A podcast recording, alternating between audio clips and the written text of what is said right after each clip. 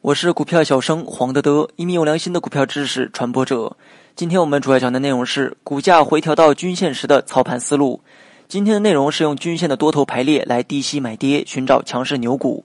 下面我们用短期均线组、五均线、十均线、二十均线来进行讲解。这里呢，并没有明确说明是日均线或者是周均线。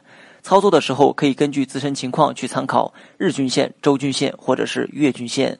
具体案例你也可以点击节目下方查看全文、观看图片。今天我们要讲的方法是股价已经形成多头排列的基础上进行的低吸买跌的潜台词，就是上升途中短期出现下跌，分为强势调整、次强调整、弱势调整三种。那么怎么区分这三种呢？我们就可以利用均线来明确区分。五均线被称为是攻击均线，十均线被称为是操盘均线，而二十日均线被称为是生命均线。操盘的时候可以根据回调到均线的位置来判断调整的强弱。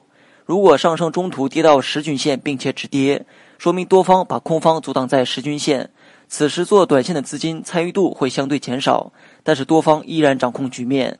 这个时候，我们等股价再次站上五均线后，选择低吸买跌。如果跌到二十均线并且止跌，说明空方的反击也很强，短期趋势已经向下。如果在这个位置介入，则是短期抄底。接下来我们重点讲一下操作要点。以下内容都是在股价形成上升趋势后，根据回调的强度来进行确认。第一，个股形成上升趋势，短期均线多头排列就可以判断上升趋势。第二，通过回调到均线的位置判断强弱，回调到五均线止跌可以低吸买跌，在十均线止跌可以等重新站上五均线后低吸买跌。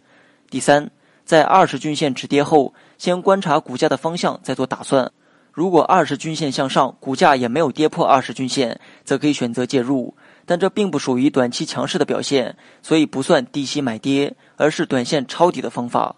最后我们说一点注意事项，在触碰均线后介入的秘诀是触碰某某均线的次数，最好是第一次触碰。如果已经有触碰某某均线三次以上的情况，则需要谨慎。比如第一次触碰十均线后买入，但是反弹没有创新高。第二次触碰十均线后继续买入，还是没有创新高，那么第三次触碰十均线就需要格外谨慎，不要盲目的再去介入。好了，本期节目就到这里，详细内容你也可以在节目下方查看文字稿件。